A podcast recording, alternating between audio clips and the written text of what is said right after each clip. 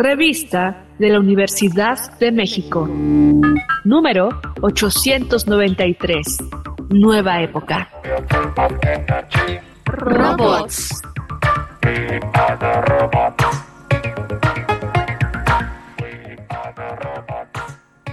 Bienvenidos al suplemento radiofónico de la revista La Universidad de México. Yo soy Elvira Lisiaga y este mes en la revista La Universidad estamos hablando de robots. Así que en este programa vamos a hablar de robots, de cultura, de inteligencia artificial, de cómo la tecnología se cuela a nuestra vida cotidiana, si está más presente de lo que pensamos o si acaso apenas está empezando a dominarla, debemos de tener miedo o si debemos de hacernos más bien amigos de esta nueva forma de facilitarnos y complicarnos y complejizarnos y, bueno, si tenemos que enfrentarnos a esto, yo diría que con curiosidad. Así que para empezar esta serie temática vamos a hablar con Sergio Cruz Flores. Él estudió la maestría en Historia del Arte en la Universidad Nacional Autónoma de México, ha obtenido becas del FONCA, estuvo también en la Fundación para las Letras Mexicanas y bueno, es escritor y se interesa mucho por los efectos de la tecnología en la percepción en la cultura, ¿no? Y bueno, tiene un libro de poemas que se llama Fracción Continua, que está editado por el Fondo Editorial del Estado de México y se editó en el 2022. Bienvenido, Sergio, ¿cómo estás? Hola Elvira, muy bien, gracias por tenerme aquí. Bueno, cuéntame un poquito cómo siendo poeta te empezaste a interesar con la tecnología, por la tecnología. Bueno, mi trabajo artístico y también mi trabajo académico están muy relacionados con los efectos de la tecnología en la percepción. Mucho de mi trabajo literario, como poemas, ensayos y demás, tratan sobre la forma en la que diferentes tecnologías, medios este, y objetos culturales, digamos, interactivos, como los videojuegos y la realidad virtual y otras cosas, afectan la percepción y los estados de memoria en el ser humano. Entonces, esta curiosidad creativa también me hizo llevar, pues, esos caminos a lo académico y desde mi trabajo como historiador del arte y como historiador de diferentes, pues, objetos que están entre lo arquitectónico, las artes visuales y lo literario, me he ido lentamente especializando en este terreno, digamos, el interregno entre lo digital y lo material. ¿Y de qué manera la relación entre lo digital y lo material te ha sorprendido? Estos encuentros, estas relaciones con la tecnología y concretamente con los robots o con lo robótico en nuestra vida cotidiana, ¿de qué manera te ha sorprendido en cuanto a cómo cambia nuestra percepción? Pues creo que la primera sorpresa viene de una valoración histórica de lo que ha sido pensado como la inteligencia artificial, la robótica y demás en las representaciones diferentes que tiene en objetos culturales, ¿no? Por ejemplo, pues digamos la literatura. Cómo podemos rastrear un poco los ánimos y las percepciones de la propia conciencia humana y de la vida humana en las ideas del autómata, del robot y de toda esta, pues, presencia como de lo humano no humano, o de lo que asimila ser humano de lo que se acomoda a los cánones de lo humano, pero es algo completamente creado, ¿no?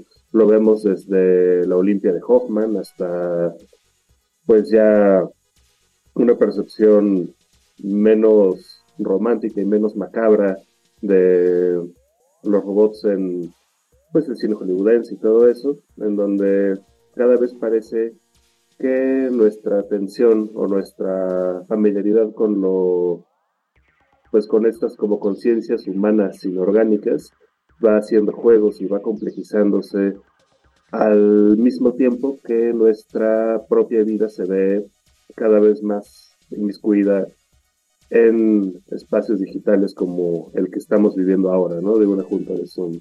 Pareciera que siempre hay un elemento robótico, un elemento artificial o un elemento que separa lo que tradicionalmente o canónicamente hubiéramos considerado como lo natural humano y nos lleva a otras formas de percepción o de interacción que también indican, yo creo, otros estadios de conciencia y de relación con los objetos y con las personas. Creo que mucha de la historia cultural de lo robótico, de los robots, tiene que ver con la posibilidad de que lo robótico se humanice, ¿no? Eh, hasta qué punto una computadora que quizá puede emitir un diagnóstico va a tener la sensibilidad de un doctor, por ejemplo. Pero también podemos ver robots legendarios en los cuales la literatura o la ciencia ficción ha puesto sentimientos, ¿no? Eh, ¿Cuáles son las grandes preguntas que se hace la percepción cultural al retratar, ya sea en lo literario o en lo cinematográfico o en lo poético, la tecnología?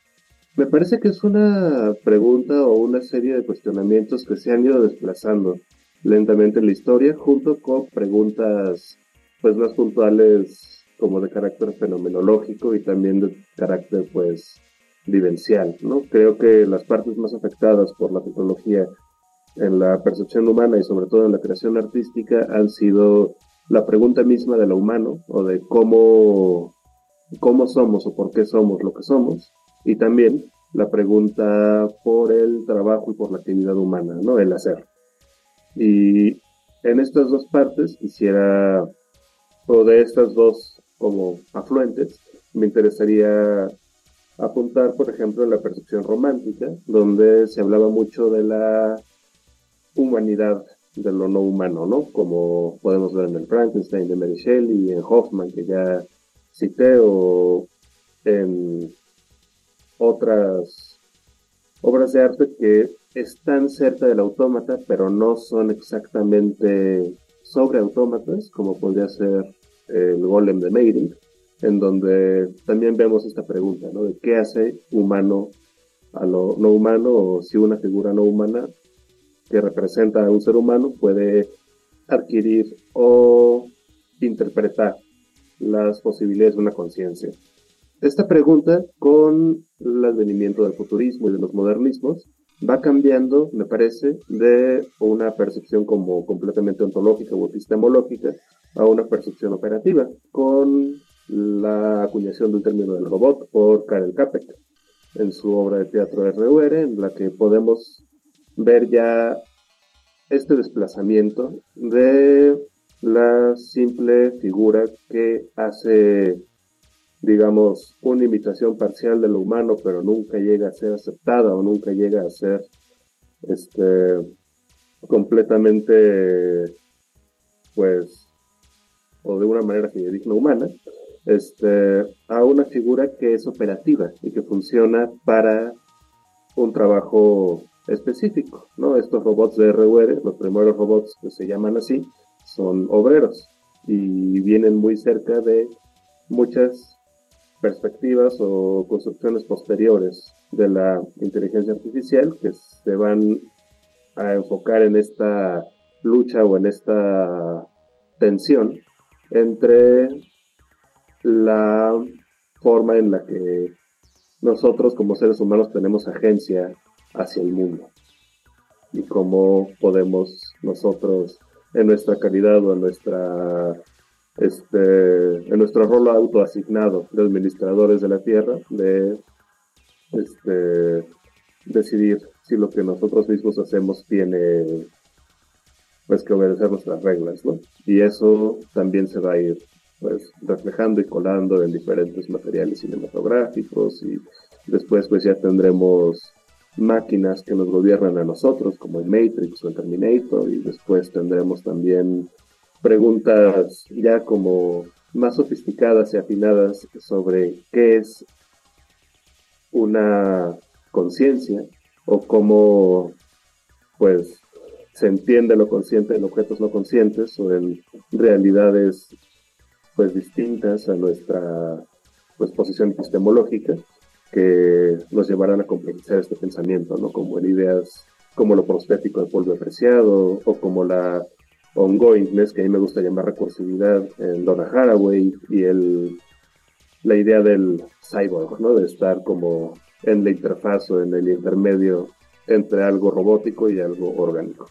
En esta evolución desde la cual al principio pareciera que al representar robots el humano se está cuestionando a sí mismo y se está confrontando a sí mismo para saber quién es y luego va empezando a desplazar lo humano hacia lo robótico y encontrando otras formas de lo humano y otra forma de lo consciente, como bien decías. ¿Cuáles te parecen a ti que actualmente son las representaciones de lo robótico más impresionantes e incluso te diría conmovedoras que tú encuentras en este estudio que haces para entender dónde va esta discusión, dónde va esta preocupación también por entender de qué manera el humano va perdiendo no solo poder sobre el dominio de la Tierra y de sí mismo, sino qué límites se están cruzando que el humano ni siquiera esperaba que llegaría tan lejos. Claro, pues es muy interesante pensar eh, como me ha pasado, digamos, lentamente a lo largo de mi trabajo